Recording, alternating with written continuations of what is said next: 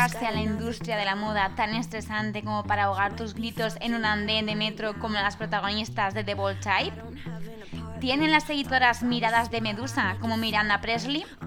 ¿Se puede permitir una redactora como Carrie Bradshaw comprarse un par de manolos cada semana?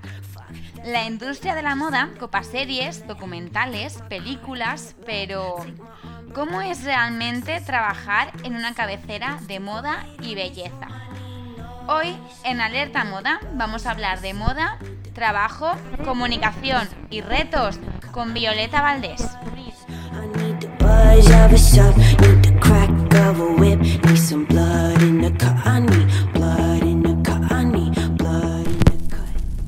Alerta, Alerta moda. moda, un programa para disfrutar y descubrir la moda en cualquier parte.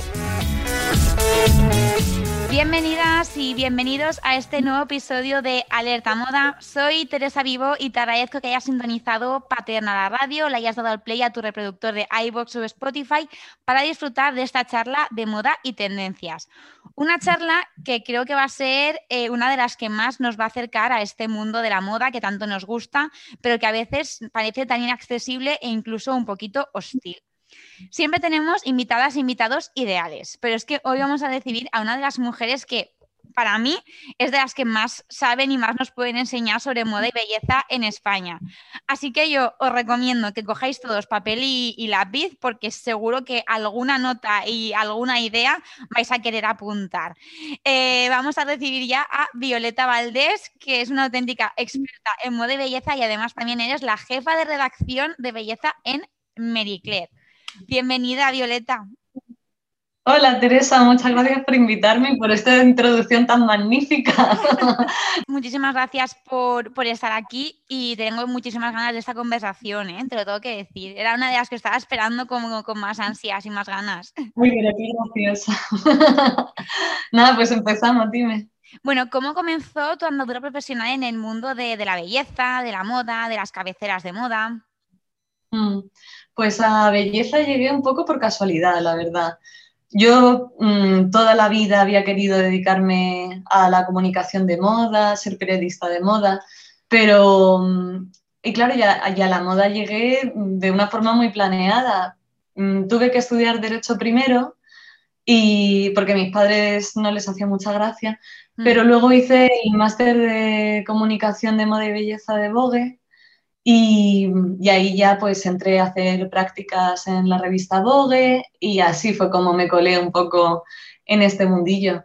Y en la belleza fue hace tres años que mm, yo era redactora de moda en Marie Claire y resulta que, se iba eh, la, la, directora de belleza, se iba a otro medio y la directora me, me lo ofreció a mí. Y claro, pues dije que sí, porque pensé, jo, es un. Aparte de que es algo nuevo, eh, que me parecía interesante, es que, claro, la belleza siempre en las redacciones da como mucha envidia, porque yo veía eso, que, que las periodistas de belleza que viajan un montón, ¿sabes? Porque hay presentaciones en todo el mundo, los embajadores de las marcas de belleza suelen ser mm, súper celebridades y tal. O sea, que es un poco como en moda, pero mm, yo lo veía así como muy atractivo, ¿sabes?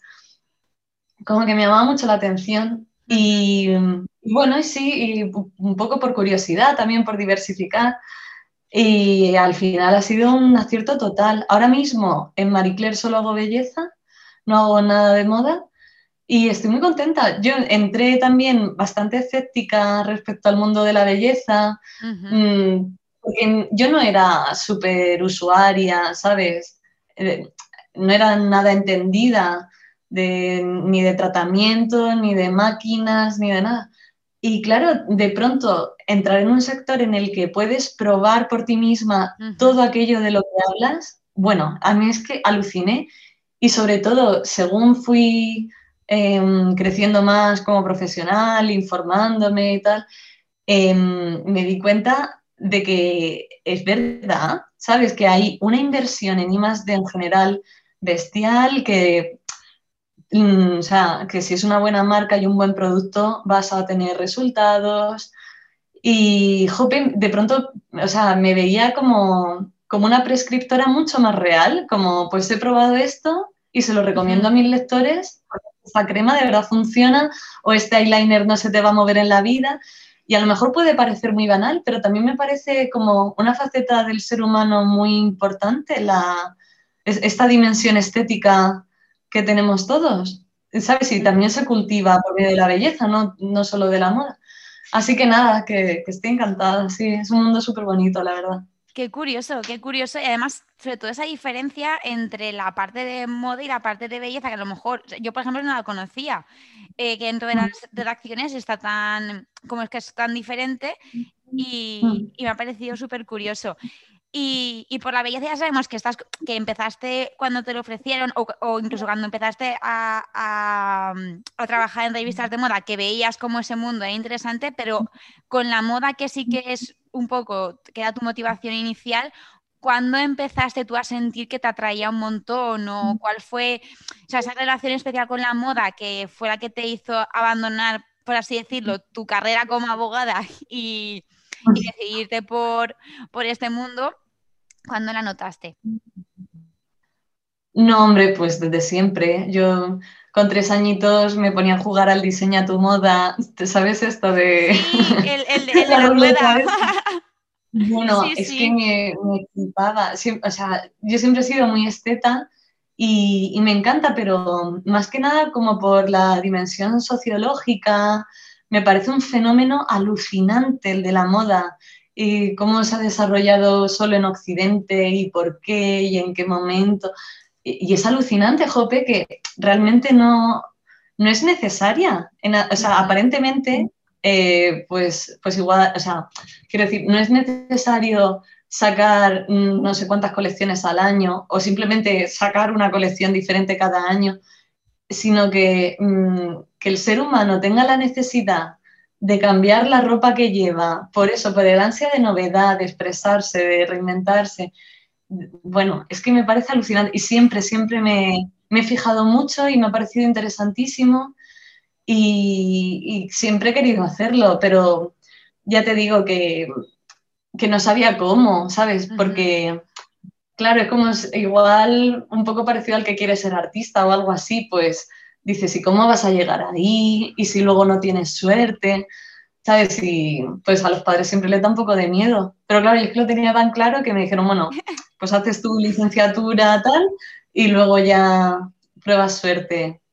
Y claro, yo creo que también me fue bien porque yo iba con mentalidad de que tenía que salirme bien, ¿sabes? Que era como, he quemado todas las naves del derecho y tal, ¿sabes? Porque a mí como que ya me habían ofrecido cositas, ¿sabes? Tenía oportunidad como de terminar la carrera y ponerme a trabajar.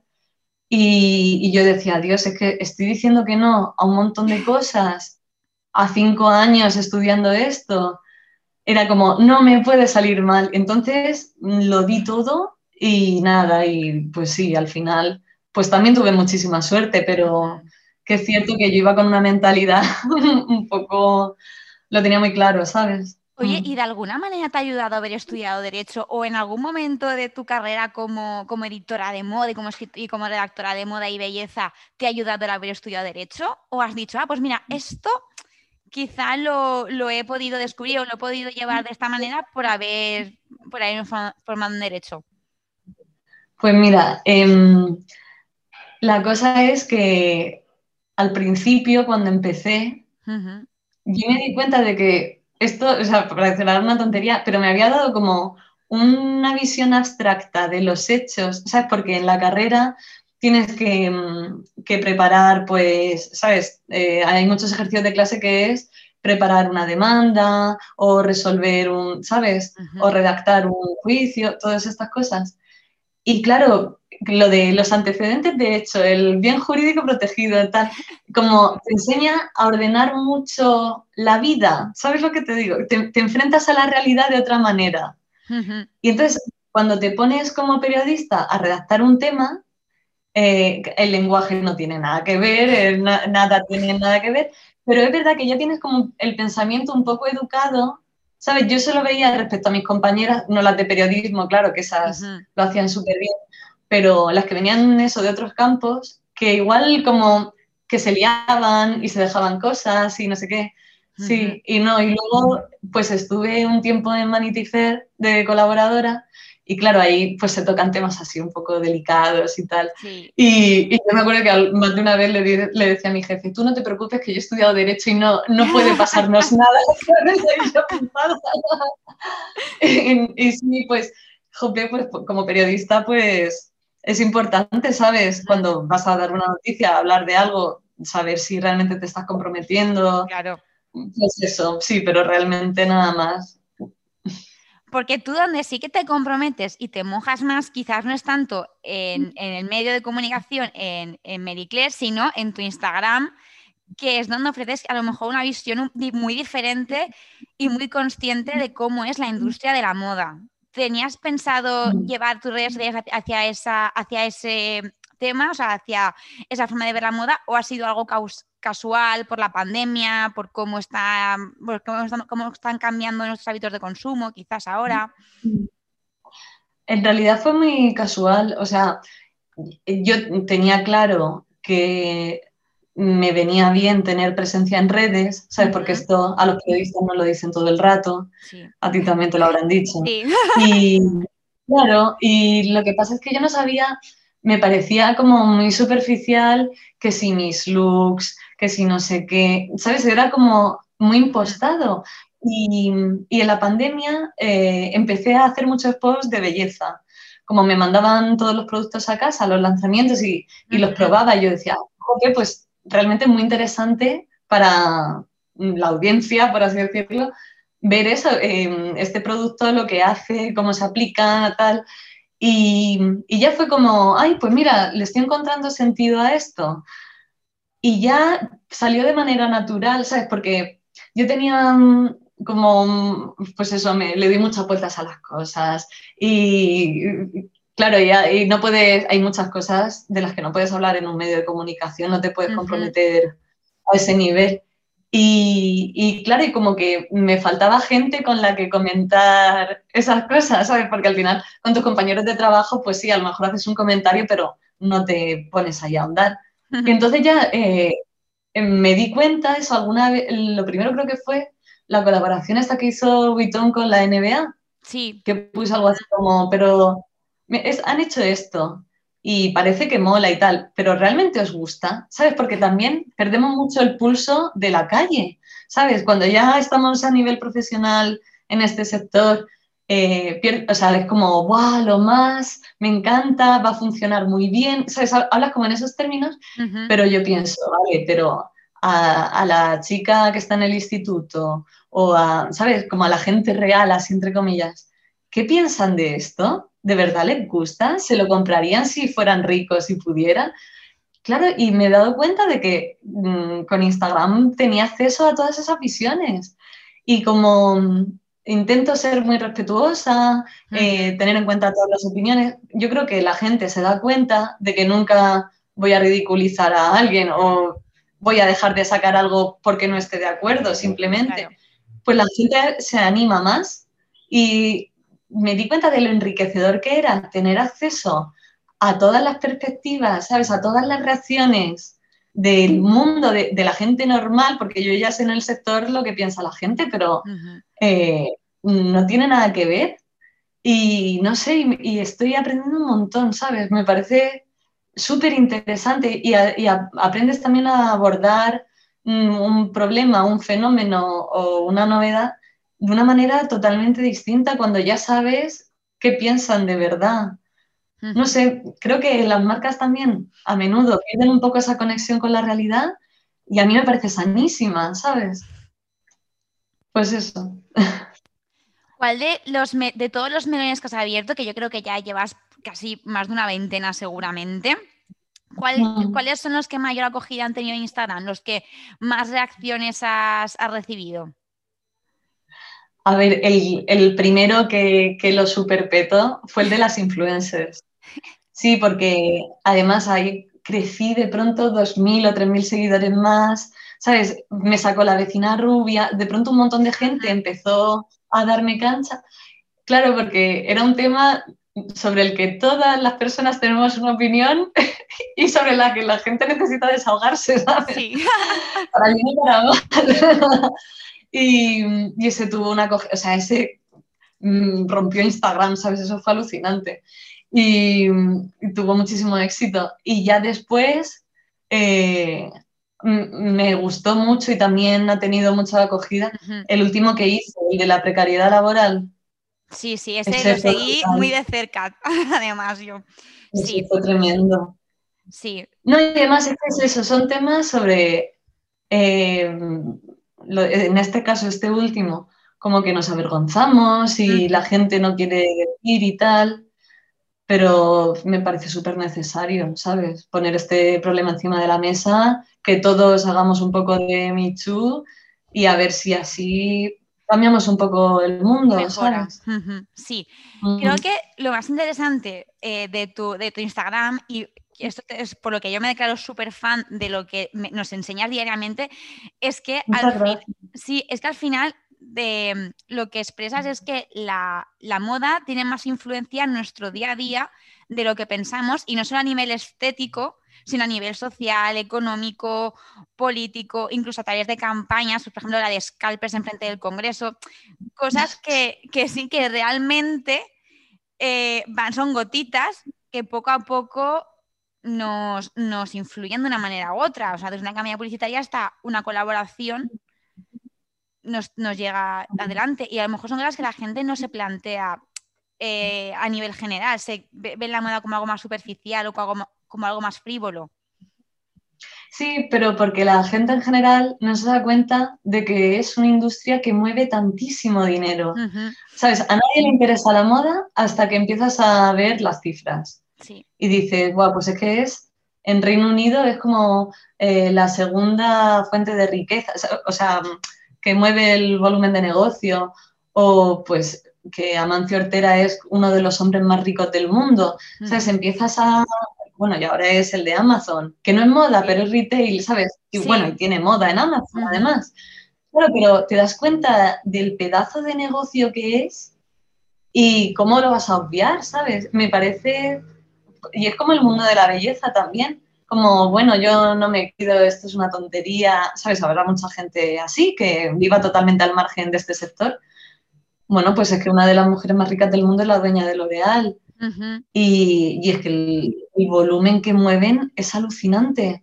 Y a todos nos impacta, mm, sobre todo eso, porque tiene ese componente de diseño que se va renovando y que depende tanto de las tendencias y que va tan aparejado a cómo nos sentimos, cómo es el mundo ahora. Claro, pues no sé, es que para mí es como muy obvio, ¿sabes?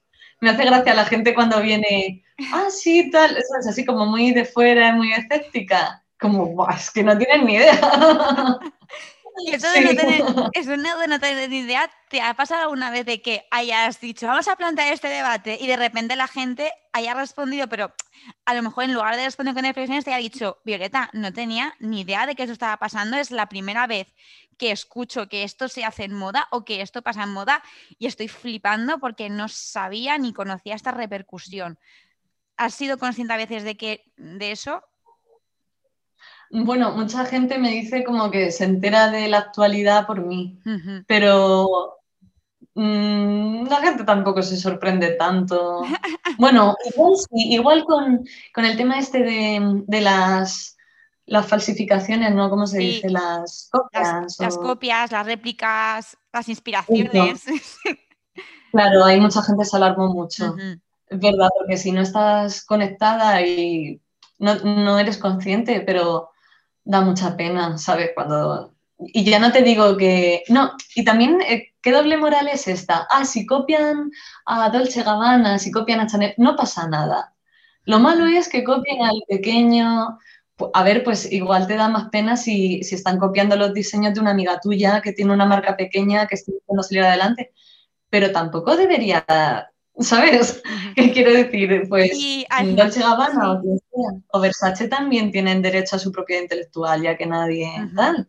Y no solo eso, sino que hay grandes marcas y grandes firmas como Versace, Dolce Gabbana, Chanel, que, tienen colecciones que son homenajes a artesanos, a trabajadores textiles, como que ponen muy en valor el origen de la, de la moda. O sea que al final, si lo, hacia lo que vamos es como una moda más ética y más responsable, miremos un poco, sea grande o pequeño, al creador que, va hacia ese camino. O sea que, también hay que poner en valor que no, que no es todo como lo que dices tú, como es una grande marca, vamos a, eh, vamos a acribillarla porque da igual. No, que ha hecho, que tiene detrás, es grande, pero también puede tener valores respetables y todo se tiene que. Sí, yo veo como que en España estamos un poco mal educados respecto al consumo de moda.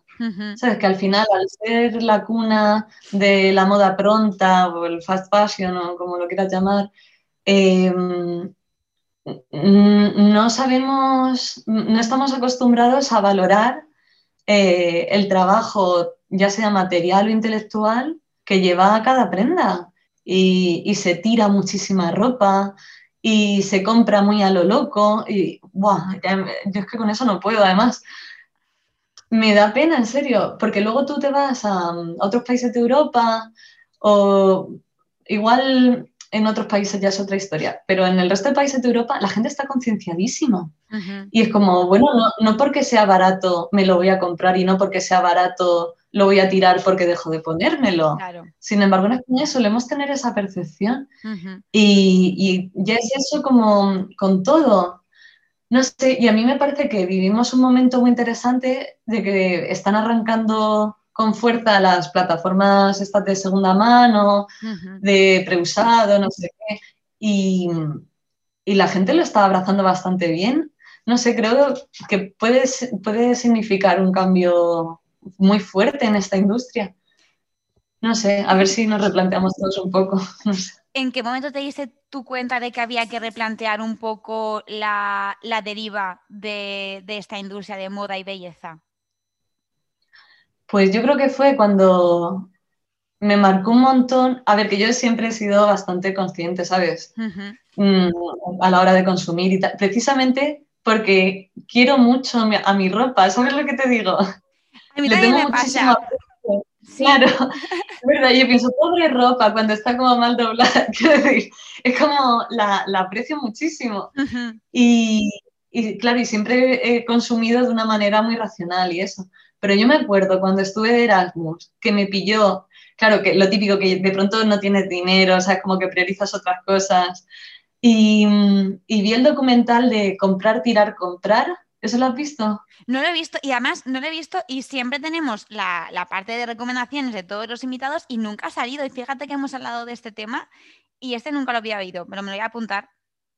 Hombre, pues es bastante antiguo porque ya te digo que yo estaba en quinto de carrera y ya tenía un tiempecillo. Pero claro, ahí eh, hablan sobre todo de la obsolescencia programada, de eso, como en Occidente nos hemos acostumbrado a esto de está viejo, lo tiro, está estropeado, ya no lo uso, lo tiro y compro uno nuevo. Dios, y ahí ya fue como, no quiero volver a comprarme nada nunca, ¿sabes? Me, impactó muchísimo. Y, y, ese año empecé a tope, pues yo estuve de Erasmus en Roma entonces iba muchísimo al mercado de Portaportese, que es como el rastro en Madrid, y me hinchaba a comprar pintas. Em, bueno, eh, ahí flipé, flipé un montón. Que yo ya me gustaba mucho ir a Londres porque en, España antes no había casi tiendas pintadas y tal, pero mm, ahí ya fue como que lo integré mucho más y ya no es irte a una tienda vintage así mona, todo colocadito, no, sino de la locura De, las perchas enteras de chaquetas, de camisetas. Qué guay. Oh, pues todavía tengo un montón de ropa mm, de aquella época, cosas súper bonitas. O sea, que tú en tu no, eso, consumes. Sí, consumo. Vamos, a ver, no te puedo, o sea, y no me quiero poner como ejemplo porque, no sé, mm, yo qué sé, pues es que somos humanos y tampoco somos ricos ¿sabes? Y no es fácil. Lo que pasa es que cada vez intento como tomar decisiones como más congruentes y más conscientes a la hora de comprar y, me lo pienso mucho antes de comprar algo pues de verdad lo necesito, de verdad no tengo nada parecido y esto no se me va a pasar de moda y esto va a ser de calidad para que me aguante y tal, ¿sabes? Le doy muchísimas más vueltas. Y claro, la gente alucina cuando, cuando, me, cuando hablo de estos temas y dicen, pero ¿en serio tú compras es una mano. Y es como, sí, mira, eh, la gabardina me la compré en Londres, este jersey es mm, de un mercadillo, el pantalón es de Vinted, los zapatos, bueno, pues igual los zapatos sí que son nuevos, pero sí, siempre, para mí, no sé. Es que es, es, que llama la atención porque, claro, tú eres una, lo que determinaríamos comúnmente una insider, ¿no? De, del mundo de la belleza y de la moda y de repente pues propones este tipo de reflexiones y este tipo de, conceptos nuevos y de hábitos nuevos que son muy diferentes a lo que a lo que habitualmente nos han contado revistas y prensa, pero también quizá por esa parte está cambiando un poco el discurso, que eso es otra cosa que a veces no se plantea y es verdad que estamos viendo un cambio de tendencias en cabeceras, en artículos que va más hacia ese tipo de consumo y de percepción de la moda sostenibilidad y tal, y está muy en boga. Pero también te digo que yo no soy ninguna excepción, ¿sabes? Tenemos, yo creo que muchos prejuicios de el diablo viste de Prada, ¿sabes? Como todas estas cosas que se han hecho Es verdad que es como modelito, modelito, modelito.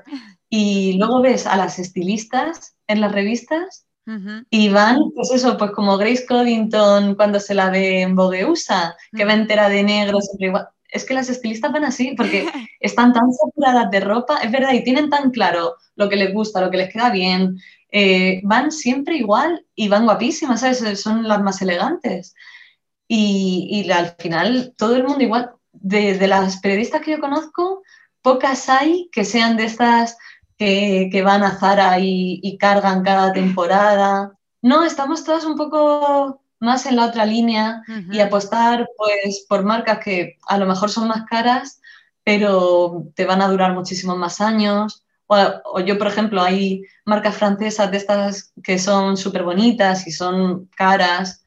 Yo muchas veces pues las compro en Vinted, ¿sabes? Que están con un uso o incluso con la etiqueta puesta. Y es como, guau, pues es que esto está en tienda al doble ahora mismo, ¿sabes? Y digo, pues le voy a, le voy a dar mi dinero, ¿sabes? Aunque sea más caro todavía que algo que puedas comprar nuevo en una tienda aquí. Pero dice, vale, pues este dinero se lo estoy dando a una chica como yo, ¿sabes? No a una gran corporación tal, a una chica como yo a cambio de que me dé una cosa que ella ya no utiliza, que lo va a tirar o tal. En plan, le voy a dar una segunda vida. Ella va a hacer el hueco en el armario que necesita. O sea, para mí tiene tanto sentido em, plantear el consumo de esa forma Claro, es que, bueno, eso también me afectó mucho. Hice un curso en St. Martins sobre cool hunting, allí en Londres. Sí, sí. Y en, Central St. Martins, sí, que es bastante conocida. Y tuve una profesora que es que nos lo decía todo el rato, ¿a quién quieres dar tu dinero? Que yo lo digo muchísimo en Instagram, pero es que esa frase eh, se me quedó a fuego, es que era como, claro, o sea, ella decía, la, se llamaba Riva Maybury, y es, consultora, tiene nuestra edad, es una chica muy joven, pero una crack. Y, ella siempre decía, eh, el consumo de moda, como el consumo de todo, es una herramienta para redistribuir la riqueza en la sociedad. Entonces, tú como consumidor, como cliente, tienes el poder de decidir a quién quieres dar tu dinero.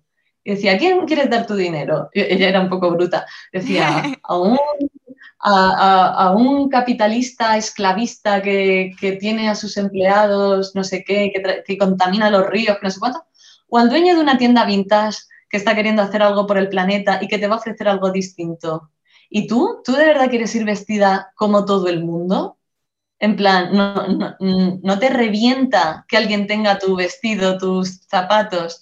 Que es que eso en España pasa mucho, lo de que se viraliza una prenda, o sea, y va todo el mundo igual y, yo con eso no puedo. Y es verdad, es como, ¿quién querría, sabes? ¿Quién querría ir vestido con algo que tiene todo el mundo? ¿Sabes? Encima con lo infinita que es la moda, la de posibilidades que hay. ¿En qué estás pensando para comprarte la, falda que lleva no sé qué, ¿sabes? Sí. No, pues es como que he visto así como muchas cosas que me han hecho reflexionar mucho Y nada, luego también mi novio es francés y se nota un montón, ¿sabes? Que tiene como otra mentalidad y da gusto como ver la vida igual, ¿sabes? Que yo voy a visitar a mis padres y veo que no reciclan y me parece algo como súper perverso, ¿sabes? Como, qué hostil! ¿Cómo es posible que no recicléis? ¿Dónde habéis salido? no sé, qué bueno. Qué guay, qué guay, Violeta. Está, te estaba escuchando y está diciendo, sí, sí, sí, es que todo, todo que sí, todo que sí. Porque es verdad, es verdad. Y, y es lo que te dices, no solamente en moda, sino en general en tu vida, planteate con esta decisión que es comprar, que lo tenemos que hacer todos los días desafortunadamente, es una decisión, bueno, pues hacia dónde va a ir, hacia este sitio o hacia el otro. Y, y, muy guay. Oye, a veces encontrarnos con gente a lo mejor tan drástica como esa profesora que tuviste, a veces nos hace despertar. Tomar luego una posición quizá más moderada o no tan bruta, pero mm. es verdad que para un primer cambio de chip no está mal. Pero no, consiguió como que todas hiciéramos así, ¿sabes? claro, es verdad, ¿cómo no? Sí, sí. Nos convenció bastante, sí. Y, también se hablaban desde el tema este del diálogo de Viste de Prada, que creo que es como todo el mundo se imagina el mundo de, la moda, ¿no? Todo el día showrooms, modelitos, pañuelos de Hermes volando por el cielo de Manhattan, el frappuccino, eh, toda esa estética tan guay. ¿Y es todo tan glamuroso, tan glamuroso en ese mundo o es más terrenal de lo que pensamos? A ver, bueno, para empezar, que ese mundo hoy en día no existe con la pandemia, ¿sabes? Estamos todos teletrabajando. Yo voy a la redacción una vez al mes, si acaso, y todas con la mascarilla, ¿sabes? Que ya la gente casi no se maquilla y tal. Pero sí que, sí que tiene eso, ¿sabes? Yo, a ver, igual es todo mucho más terrenal en el sentido de, claro que los sueldos en moda son bastante bajos, ¿sabes? No, no puede ir todo el mundo de Prada entero, ¿sabes? Que es lo que nos gustaría. Pero, pero sí, se nota como que gente muy esteta, que, que cuida mucho su imagen, que ya te digo que a lo mejor van de negro y siempre igual, pero tienen algo, ¿sabes? Que está todo como bastante pensado y da gusto. Sí. Eso en cuanto a, a, las pintas, por así decirlo. Y en cuanto a la forma de trabajar, eh, en esa peli, claro, al final la prota es la secretaria de la directora, no es una periodista normal. Pero sí que te haces un poco idea del nivel de estrés con el que se trabaja, la presión, que todo puede parecer muy superfluo y muy tonto, pero es lo que ahí tienen como una conversación de ascensor de eh, Ana, que, o, bueno, Ana no, la directora, no creo que se llamaba, quiere, quiere cambiar, quiere repetir la moda de tal. Ah, ¿y cuánto nos va a costar? Eh, no sé cuántos mil dólares. ¿De acuerdo? ¿Sabes? Es que es mucho dinero lo que se mueve con esto. igual tratamos con, ropa y con cremas y no sé qué, pero es, es un material mm, sagrado, ¿sabes? Quiero decir que, que no es tan banal, ¿sabes? Y no sé, que muchas veces a las periodistas de belleza como que es como, bueno, tú escribes de cremas, mm, ¿sabes? yo antes de hacer belleza eh, a veces oía esos comentarios, y, ¿sabes? Como la periodista de cultura mm, mirando a la de belleza, ¿sabes? Pero eh, luego te das cuenta de que se trabaja mucho más en belleza y en moda, ¿sabes? Porque hay muchos más lanzamientos, tiene toda esa parte de ciencia, es bestial, es muy, muy complejo, que, ¿verdad? La gente realmente cuando habla en esos términos yo creo que es por, ignorancia, ¿sabes? Es verdad, y tú, en una entrevista eh, que hiciste para, para, el podcast de My Moda, dijiste una frase que es verdad que, yo creo que nos la enseñan a todos si estudiamos comunicación o nos vamos a dedicar a ello, que es la moda nunca duerme o la actualidad nunca duerme, que eso es una frase que si te dedicas a la comunicación tienes que tenerla grabada a fuego, que en cualquier mm. momento de repente vas a tener que decir, vale, y más ahora con redes sociales y estas plataformas que es de contenido inmediato, de salir, lanzar y decir, vale, toca porque estamos eh, sometidos, estamos, no estamos eh, nos manda eh, la actualidad. Entonces es, duro estar al, al, día de todos esos lanzamientos, de, lo que pasa en la moda, en la belleza. ¿Es difícil? ¿Es complicado? Es un poco estresante porque tienes la sensación de que siempre te estás perdiendo algo. ¿sabes? O, ya dices, vale, voy a hacer un tema sobre tal, lo tienes todo cuadradito, vale, tengo que hablar de esto, de esto, de esto, meter todo, todo, todo, todo. Y, y siempre dices, seguro que se me está olvidando algo, que debería preguntarle a no sé quién que me daría la declaración clave. O a lo mejor crees que te ha quedado muy bien y estás medio tranquila, eh, el número ya está cerrado, está yendo a imprenta y de pronto pasa no sé qué, que tira por tesis tu tierra, o sea, que tira por tierra tu tesis que, sobre la que se ha basado todo el tema, O, que de pronto hay un lanzamiento que desmonta todo, ¿sabes lo que te digo? Y a ver, pues te quedas un poco intranquila, que eso es una ventaja que tienes en digital, lo de que siempre puedes volver al tema y meter algo, quitar algo, ¿sabes? Que el papel no te da esa posibilidad. Pero cambio, a cambio el, digital tiene esa carga mental de, que hay que sacarlo todo. Y que, yo qué sé, pues fíjate, al ver el Baz, el pobre falleció hace poco y fue un domingo, que y yo enseguida pensé, jo, pobrecillas, las de moda de la web, que van a tener que hacer ahora el tema. Claro, nosotros siempre pensamos en eso. Y es algo que hay que sacar, ¿sabes? No, no puedes dejar a tu lector, no, puedes dejar de algo así. Bueno, pues eso. Y para la gente que no se dedica a la información de moda, ¿cuál crees tú que es la mejor manera de mantenerse informado o de saber por lo menos las claves de qué se lleva moda, qué se lleva en belleza, dónde consultar?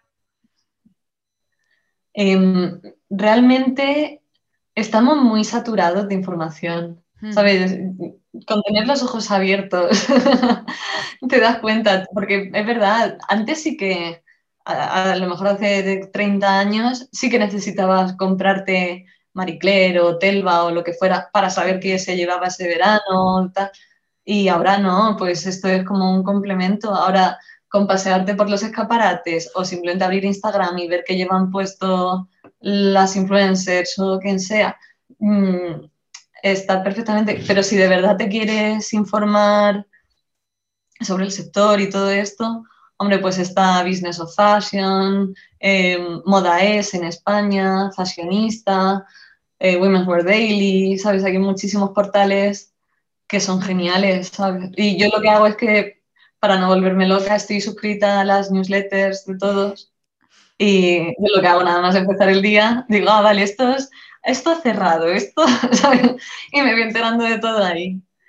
Que muchas veces lo comparto porque digo, ostras, qué interesante. Yo creo que habrá gente que no se ha enterado de esto. Y es cuando pongo como noticias en Instagram de estos han cambiado de diseñador.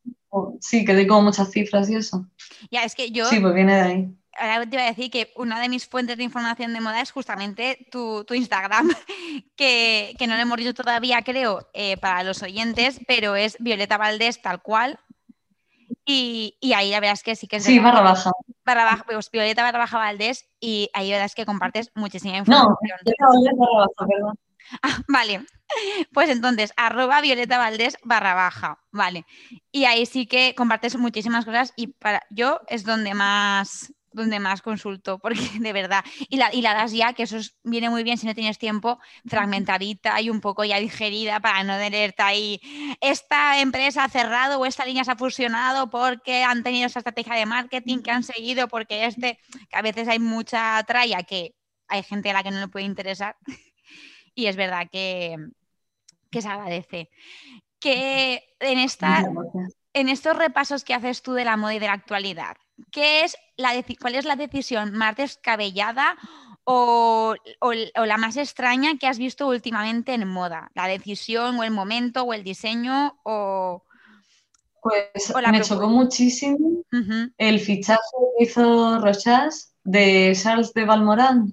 ¿Lo viste? Que hizo un melón al respecto, este chico que es tan mono, que tiene como veintipico años. Sí, sí. Bueno, y, y, me encanta su ropa, pero también me parece que, o sea, me parece muy interesante y que hay que darle una oportunidad y ver cómo lo hace. Pero al principio dije, ¿pero qué han hecho? ¿Sabes? me, sorprendió un montón. O el, fichaje que han hecho en Givenchy. ¿Te acuerdas? El que quitaron a Jerry Keller Sí. Y han puesto a uno un moderno de estos con tatuajes. Es que no me acuerdo ahora mismo del nombre. Sí, Eh, y sí, que, ves cosas así. Una marca tan, tan insignia como Givenchy apueste por algo tan Tan macarras. Sí, pero eso pasa mucho, ¿eh? O sea, yo no sé si Valenciaga se hubiese esperado que en 2019-2021 eh, la prenda más emblemática de su casa fuesen unas deportivas. Yo a veces cuando, cuando me pongo a, buscar o pongo y, leo libros y veo un Valenciaga y digo, madre mía, digo, si este me supiese ahora cómo ha cambiado, a lo mejor, mira, o sea, diría, oye, súper atrevido y me encanta porque también hay que adaptarse, pero hay decisiones de, firmas que son llamativas, pero también son divertidas en cierto modo. Claro, sí, sí, nos da mucha vidilla.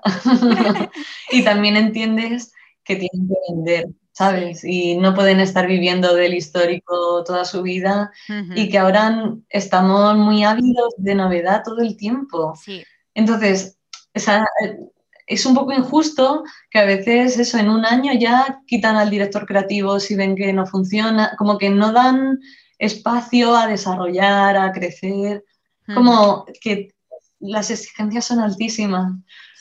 Pero bueno, es el mundo en el que vivimos y a nosotras, a nosotras mismas mm, también nos afecta, que, es lo que vemos, la presión a la que estamos sometidos ahora, mm. lo rápido que va todo, la, precariedad laboral que veíamos antes que en alguna medida a todos nos afecta un poco, aunque solo sea por verlo y pasar un poco de miedo, de, joder, ¿qué puedo ser yo? ¿sabes?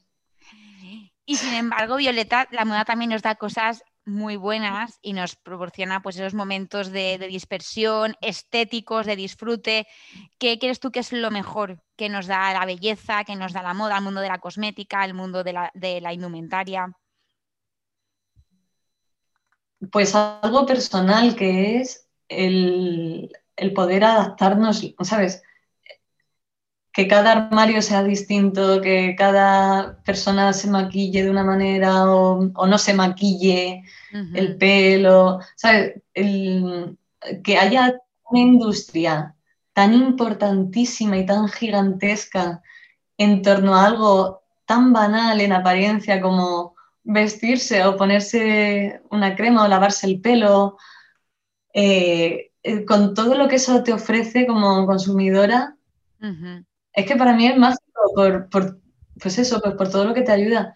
Y no sé, a mí, por ejemplo, me gusta mucho el maquillaje así como glitter, soy muy fan de ponerme purpurina y tal, es verdad. Y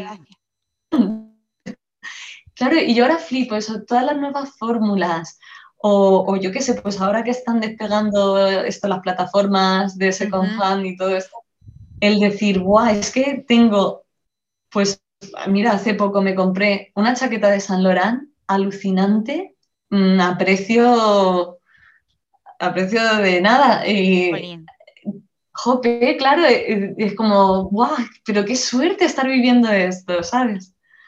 Quiero decir, mm, la moda no nos aporta nada y la belleza tampoco. Así quiero decir, a priori, pues sí, es, un sector de consumo, si quieres llamarlo.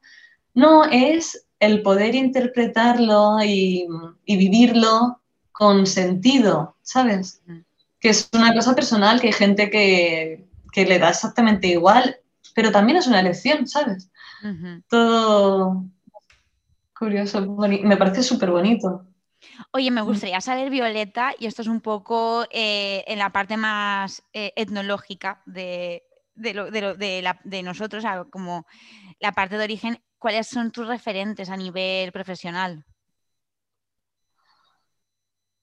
Bueno, a ver, mm, yo he crecido admirando muchísimo a Susi Menkes, la, editora de moda, y, y, ella siempre, sus artículos han hecho Mm, han llevado la moda, las crónicas o lo que sea a otro nivel. Ella siempre te da el contexto histórico, eh, atribuye mm, intenciones, te da una perspectiva muy sociológica. Y como entiendo así la moda, también eh, yo siempre he leído mucho Vogue Italia, que me encantaba. Y allí también es que lo... Ahora es diferente Vogue Italia, pero hace cinco años o más eh, tenían una manera totalmente distinta de interpretar la moda, de comunicarla. Claro, y yo me he empapado mucho de eso. Sí, pues un poco así. Que esta pregunta te han hecho muchísimas veces, pero yo creo que si alguien lo escucha y le podemos ayudar, ¿qué le dirías a alguien que, que quiere empezar a trabajar o que quiere dedicarse a la belleza o a la moda? Pues lo primero de todo, que de verdad tenga claro que es esto lo que quiere y que sepa lo que enfrenta. Sí, porque como hay tanto humo en torno a esto y está tan mitificado, bueno, pues que se dé cuenta de que es un trabajo como todos, que si realmente es muy esclavo por, por, lo que hablamos de la necesidad de estar siempre actualizado, de, pues la dimensión que muchos profesionales tienen en redes sociales, que es como una especie de faceta pública que nos hemos autoimpuesto yo que sé que no todo el mundo quiere o puede lidiar con eso. Y, eso, y estar dispuesto a que probablemente te cueste muchísimo medrar profesionalmente, que tu sueldo puede que no sea muy elevado, aunque, aunque hables cuatro idiomas, tengas una carrera, un máster, no, es que hay muchísima competencia y, y es muy difícil. Pero bueno, que si de verdad lo tiene claro y le gusta y es su pasión, que vaya por ello porque va a triunfar, ¿sabes? Yo creo que además de la suerte, el estar en el, en el lugar adecuado, en el momento adecuado, rodearte de la gente adecuada, eh, el 90% de la receta del éxito es el trabajo. Entonces, si estás dispuesta a dejarte la piel porque realmente es tu pasión, mm, vas a triunfar. Yo creo que es así. Yo es que de mis compañeras del máster lo he visto muy claro, ¿sabes? Como han pasado ya ocho años y las que siguen aquí al pie del cañón y están súper dentro del sector son las guerreras, ¿sabes? Las que de verdad se han dejado la piel, no se han rendido, no han dicho, venga, pues me vuelvo a casa con mis padres, o, ¿sabes? Que no, no, que han sido trabajando y al final se han hecho un hueco. Pues la verdad es que yo creo que eso, que el trabajo, la constancia y sobre todo lo que tú dices, tener claro que esto te gusta, porque si no te gusta lo que, a lo que te quieres dedicar, por mucho esfuerzo que le dediques, yo creo que tampoco te va a acabar apasionando como para intentar ni alcanzar.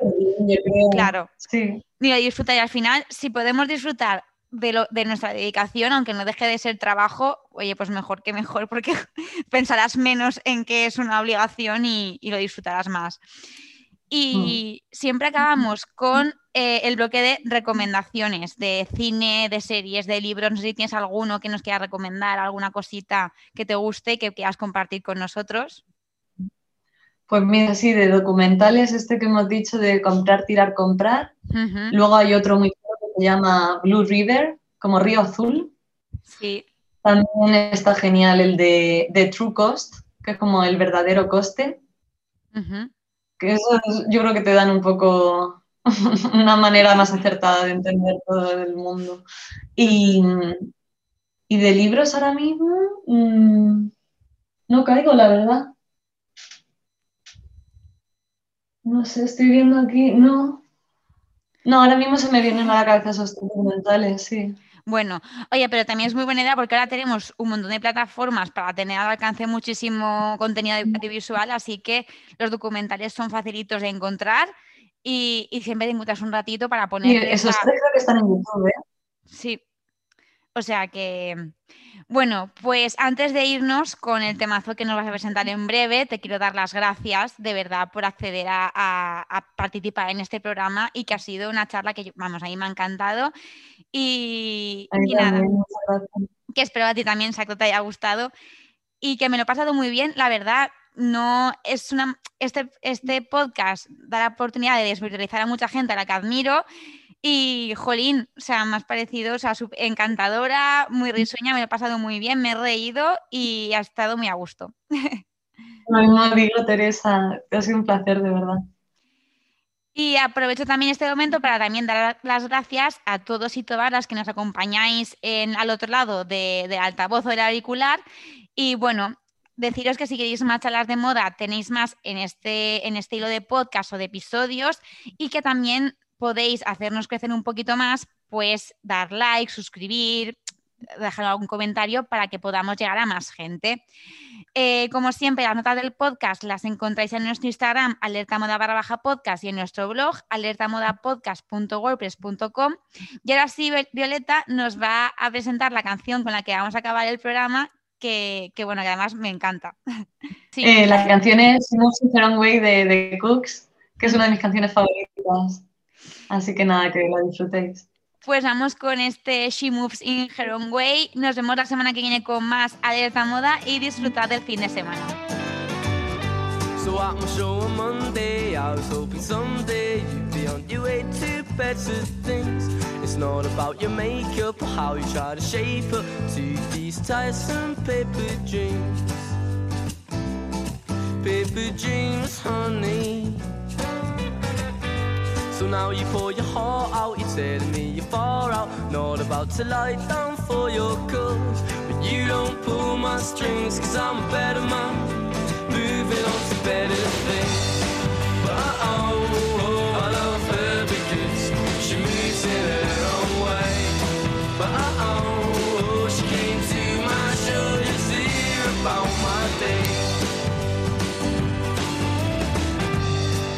show on Tuesday, she was in her mindset, tempered furs and spangled boots.